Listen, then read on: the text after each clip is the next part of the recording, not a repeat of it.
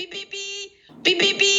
今天我们节目来了一一位长官，是我们的警官大人莅临我们节目的现场。那因为有鉴于现在越来越多的有志青年想要报考中央警察大学，所以我们的长官特别莅临我们单位呢，来视察，也告诉我们呢，到底这个中央警察大学里面的升学途径，还有呃，就是里面在学什么呢？那今天非常高兴，欢迎我们的汉堡警官。欢迎，欢迎汉堡警官跟我们听众打声招呼。主持人好，各位听众朋友，大家好。哇，警官的声音好温柔哦。对。接下来有请我们的汉堡警官跟我们听众一起分享，一起聊一聊他的中央警察大学。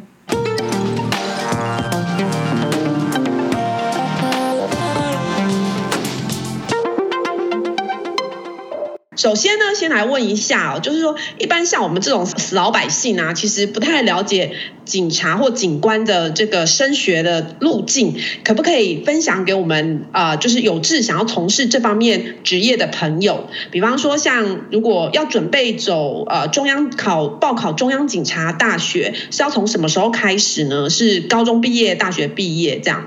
哦，其实呃，警察跟警官就是有分，就是呃，警察专科学校。毕业就是毕业分发以后就是警察，就是一线三开始做起。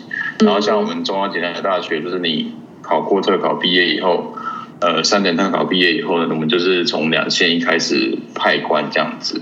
嗯、啊，两个部分就是警专跟警大都是高中毕业去考。那时候我就是高中毕业的时候，就是嗯，现在应该都是都是参加学测，就是有一个可能一月多的时候会有个学测吧。对，嗯嗯，就好像考个五科吧，五科每一科是每一科是十五积分，嗯，总共七十五积分那个学测，然后考完以后就是就是用学测的成绩去申请我们中央警察大学。呃，如果你是要像像我是读电视科学系嘛，它就是比较属于自然自然组的。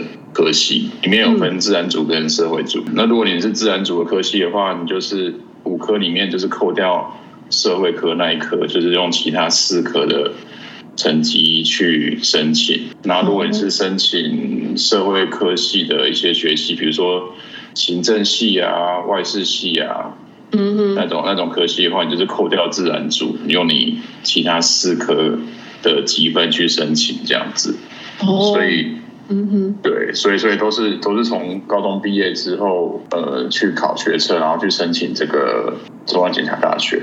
哦，所以申请完之后，还需要经过面试的途径吗？还是说，对他，他第一阶段就是你的笔试，哎，就是你的那个学测成绩如果够的话，他就通知你第二阶段去面试，然后面试。因为因为我其实我毕业已经十五年了，对，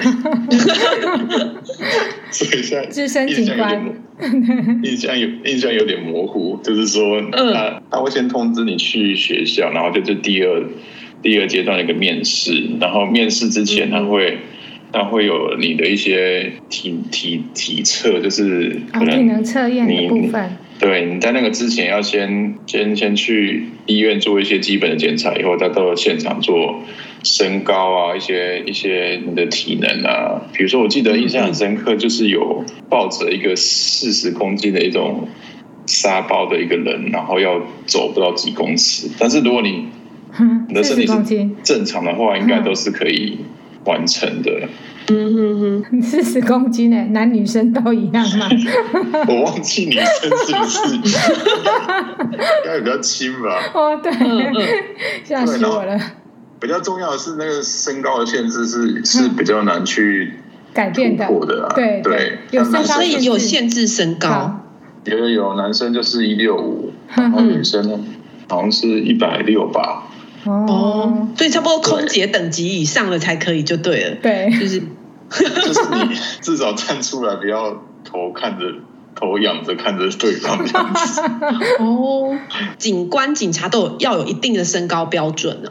对对对，像男生是一六五，女生是一百六。那如果如果是你是原住民的话，好像就有再再少个两三公分这样子。嗯哼，嗯，对，原住民本身也是好像有，还蛮学测什么应该有加分吧？对，哦，嗯哼，对。所以如果不同科系的话，就分发的工作就是就会完就会不就等于是读完毕业之后的工作就不一样这样。其实我觉得这个是警察一直呃，应该是说可以再进步的一个地方。怎么说呢？我们像像我们读建制建制系嘛，然后。有几年的可能就会面临一个问题，就是说你毕业的人跟对于你分发的那个缺是不一样的。比如说我毕业二十个人，但是可能只有十个建士缺这样子。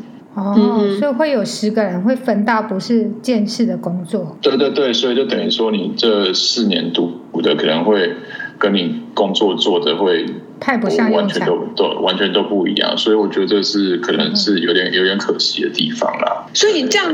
等于就是四年学，然后如果万一分到不同科，可以等于重新学起了。对呀、啊，对，也有人也有人可能读行政的，但是他分发到呃交通或是或是怎么样。哦，对，所以我觉得这个是可能不是我的力量可以解决，但是我觉得这个是可以。进步的地方，因为其实警察蛮多东西，交通啊，嗯，事件事这些其实都还算蛮专业的。我觉得是要培育一个呃专业的人才，对于对于整个社会、整个人民才比较有帮助这样子。那可不可以请汉堡警官跟我们聊一聊，当初你怎么会想要就读中央警察大学？那为什么会选择建设科学系呢？其实说实在的，这个是我爸逼我去，逼我去报考，对。我强烈怀疑是他不想要付我大学的学费。当官吧，就是一毕业就是官了。对呀、啊，就是警官的。对，这是这是一部分他的考量，因为爸妈可能都最终的想法就是想要小朋友，可能你到一定的程度以后出社会有稳定的工作。对，嗯。然后再加上我们中央警察大学其实是免学杂费的。嗯哼。然后你每个月还会有，我记得好像一万多块，一万。一万四还是一万五的津贴，所以其实你只要考上中央警察大学以后，基本上就是不但家里面不用付学杂费，他连点生活费都免了这样子。嗯，所以那时候强烈怀疑我爸就是 可能就是不太想要付我的大学学费，所以叫我去读这个。大学这样子，但是也要你能考得上，而且听说建设科学系是那个医科的等级，就是他们是分数最高的哎。对啊，其实我们那时候我们科系还分数还算蛮高的，像因为那刚刚开始有说那个是用四科的学测成绩嘛，是六十满分是六十分嘛，一科是十五积分嘛。对，嗯，对我那时候就考了五十六积分，等于是平均都是。十四级分这样子，对，哇，就是所以成那个分数录取分数是很高的哎，嗯，呃，是前呃，大概就是说从我们那几届开始，其实越来越多的人关注这个中央警察大学，可能一方面就是呃社会经济可能没有发展的很好，大家可能想要追求一个稳定的工作，对，然后像我们。建士系毕业，可能第一年的年薪年薪就可以破百万了。哇，对，真的，所以我有去打听。对，哎，其实我完以前完全不知道这方面的行情，所以其实就是觉得，哎，这样真的，如果我小孩要读，我也是帮他填，就逼逼他填的，对，对。当然，当然，我觉得有一部分也是要看小朋友个性。像像像我高中就是处于一个非常自由的一个校园，所以我考上警大以后，里面是一种比较军事化的的一个教育环境。其实我一刚开始是没有很适应的，但是靠一些同才的一些互相鼓励啊，或者是。怎么样才继续有撑下去？因为我们一刚才进去，可能会类似经过一个呃，他们叫做什么预备教育啊？因为就是说，你们要在短时间之内培养你一个呃生活习惯也好，就是怎么样去适应这个学校环境的一个节奏也好，所以他们会那种比较高压式那种军事军事管理去。等于是对待这些刚高中刚毕业的这些高中生这样子，嗯嗯，所以刚开始的确是蛮辛苦的。我记得吃饭好像一一餐就要吃三个小时啊，吃吃饭？对啊，要吃这么久，为什么？为什么？他吃饭要教你啊，怎么以碗就口，什么反正做三分之一，然后说规矩一大堆。哎，那这样是不是如果考考上警官大学就不用当兵了？嗯，应该是说从我们那一我们那一届是去我们那一届是去那个宪兵学校受预官训的最后一届，然后我们那、嗯、我们那一届下一届开始都是是受那种替代役。嗯嗯，你你毕业以后还是要去去个几个礼拜啦，等于是、哦、也也可以说等于不用当兵了，就是可能补补那补那个兵役的一些规定这样子而已，比如说去像现在好像是十一个月嘛，还是还是多久？嗯、对，嗯哼。可是我们等于在学校已经当兵四年，对 对对，因为我们每个礼拜是是礼拜五晚上才放假。嗯嗯，然后礼拜天晚上就要收假，哦，嗯，对，然后每天都要早点名什么的，所以其实是真的真算当兵当了四年这样子。但是相对的也训练了你们的自律性，对不对？你自己觉得呢？自律性呢，我觉得我觉得是有差的，像他们会要求服仪啊，要求寝室里面的整洁啊，比如说书要怎么摆啊，衣衣衣服要怎么挂，怎么对齐啊。嗯嗯，所以那些都那些都会要求，但是我我是觉得里面可能要求一百分的话，如果你出来有有七十分的话，应该就可以有一定的一定的那个啦水准这样子。对，嗯哼，建识科学系在学校读的科目应该是比较类似化学方面的吗？是哪些科目？对，我们我们嗯算是有形式化学啊，有形式建士啊，或者是现场勘查啊，或者甚至。呃，我觉得都是学一些可能外面一般学系比较不会学到的，比如说摄影、摄影学啊，就是一些刑案现场、刑案现场会用到的一些一些技巧或者是一些知识。嗯，像像我印象很深刻，就是我们有一堂课叫做法医学。嗯，法医学就是说，呃，他会我们那个老师都是都是那种台大法医研究所，就是很厉害的法医。对，然后他就会来。给我们上课是放那种血案现场的那种凶杀的照片，这样子。嗯嗯，对，就是都都蛮血腥的，然后会跟你说这要怎么去判断说，嗯，这个人是怎么死的，或者是，或者或者是这个。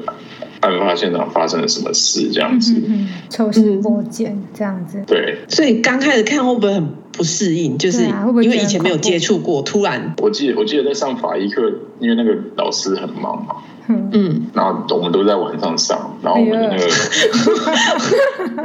会不会有灵异现象？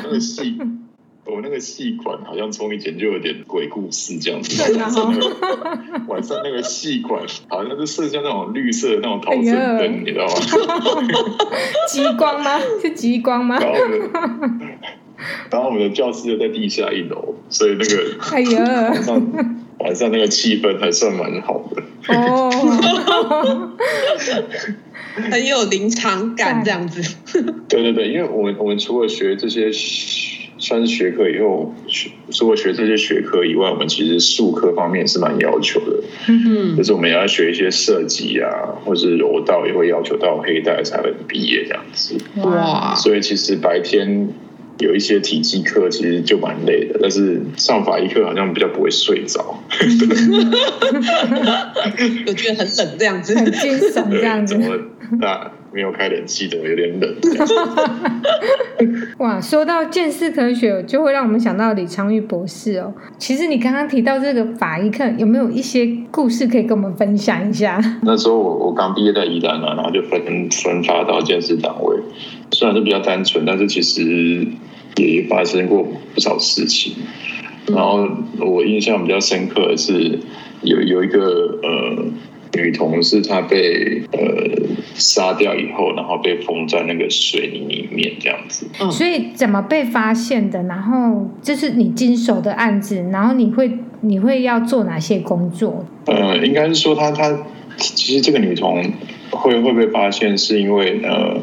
他妈妈本身是一个吸毒人口，嗯，然后他妈妈是在呃已经被关在监狱里面，嗯，然后在被关在监狱之前，他把这个小女孩托托付给一个他一个同男性的同居人，嗯，也不是也不是他的生也不是这个小女孩的生父，就是可能就是他当时的同居人，嗯。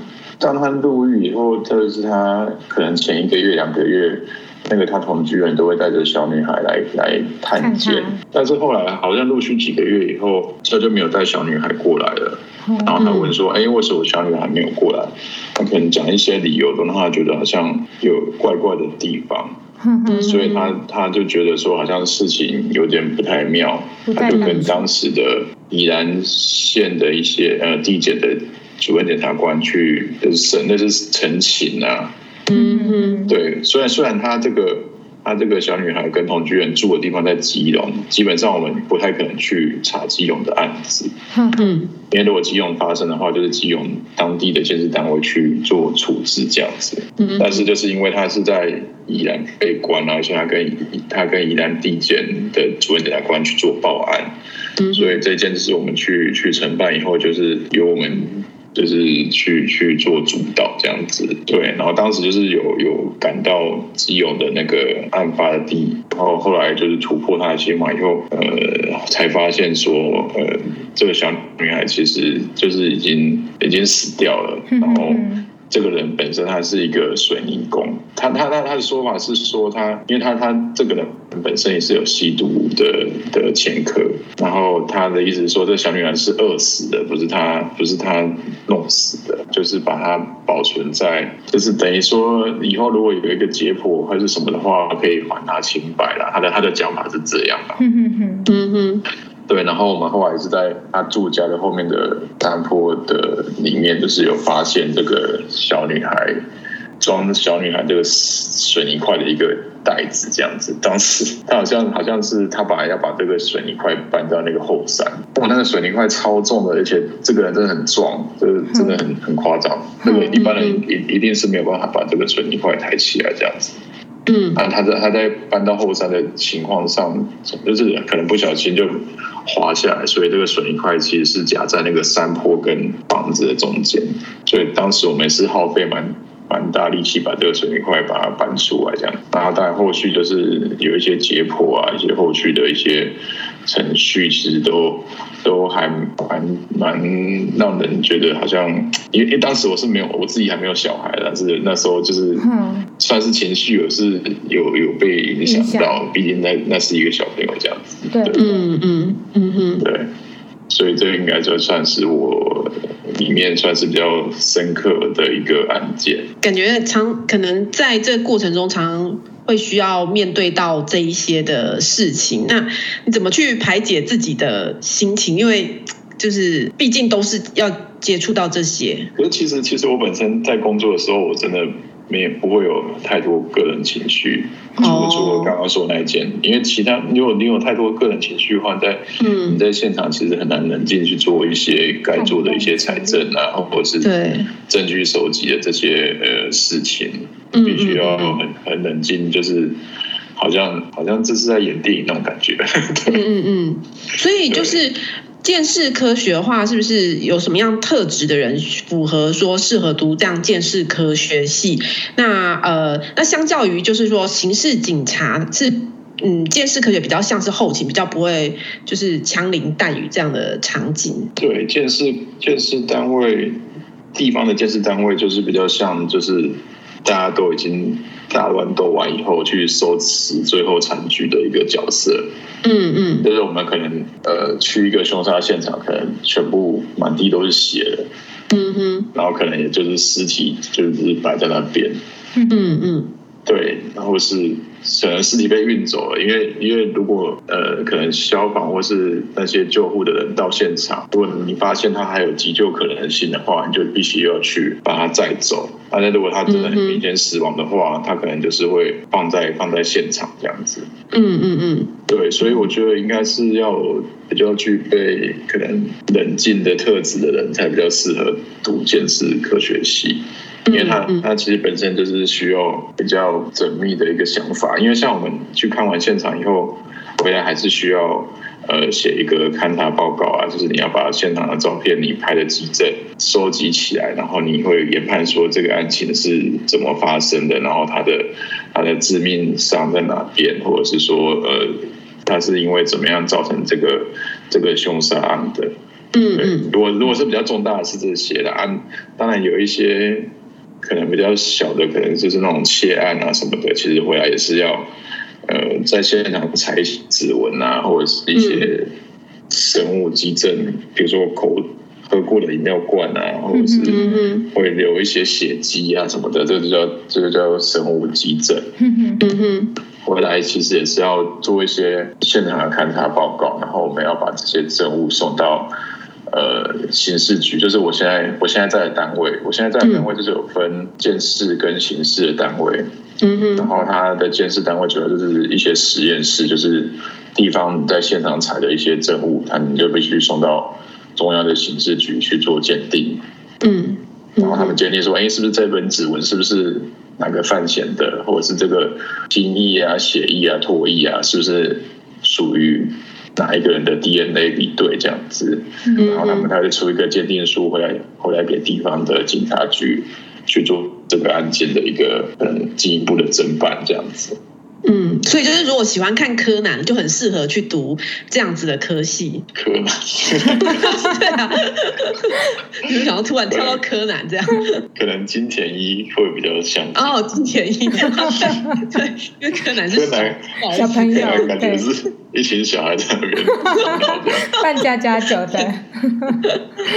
对，金田一比较有那种气氛的。是是，那那有没有什么有趣的，就是呃事情可以分享？因为听起来好像就是可能都比较沉重一点，这样。还是可以聊聊你目前的工作，感觉好像蛮有趣的。我现在工作是完全跳脱，就是监视单位。我现在是在刑事单位里面的预防科的宣导。对，嗯嗯，哦，那应该就比较有趣了。对，我也是这样想说，目前的可以聊一聊，对，不然不然真的好沉重哦。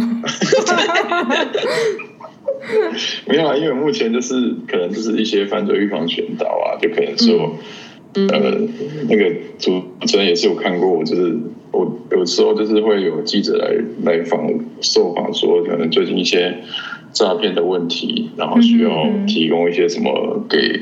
民众去做预防犯罪宣导这样子，嗯嗯，或者说我们会办一些活动，就是可能请民众来参加，或者是说我们现在都是推线上的一个，像我像我们上礼拜才跟那个一期直播去做合作，嗯嗯，对，然后就是有一些直播主来可能来来跟观众做一些互动，然后就是也是有一些主题在跟民众做宣导这样子。